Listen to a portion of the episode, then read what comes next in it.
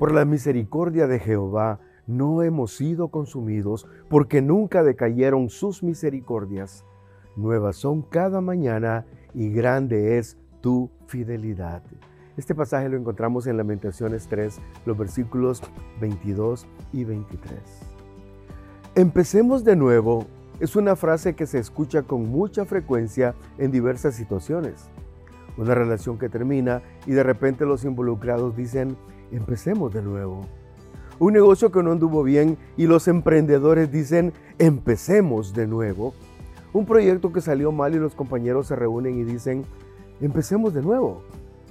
Pero también nosotros, los hijos de Dios, tenemos momentos en los que Dios nos dice, yo quiero hacer algo nuevo en ti. La Biblia asegura de forma categórica la nueva vida que tenemos en Cristo cuando dice, de modo que si alguno está en Cristo, nueva criatura es. Las cosas viejas pasaron, he aquí todas son hechas nuevas. Esto lo encontramos en, la segunda epístola del apóstol Pablo a los Corintios, en el capítulo 5, versículo 17. Y ese es el regalo que Dios nos dio en el momento de nuestra conversión.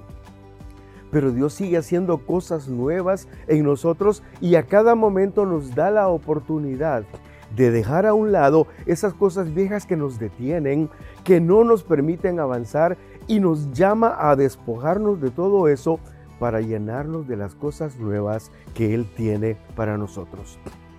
El Salmo 40 dice, puso luego en mi boca cántico nuevo, alabanza a nuestro Dios.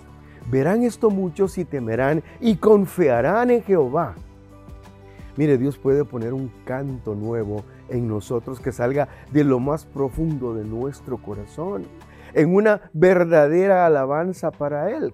Ya no cantarás solo porque te sabes el canto o porque eres un buen cantante. Ahora cantarás una alabanza genuina para Dios y tu alabanza estará dentro del propósito correcto. Pero Estamos empezando un nuevo año y Dios quiere cambiar algunas cosas en tu vida. Dios quiere que, Dios quiere que pienses en esa persona a la que no le hablas, a, que a la que le guardas un resentimiento, esa persona con la que te has enemistado por una deuda que no se ha pagado, ese amigo del que te alejaste por un chisme malintencionado. Dios quiere que empieces de nuevo renueva tu relación con Dios, pero también renuévala con tu hermano.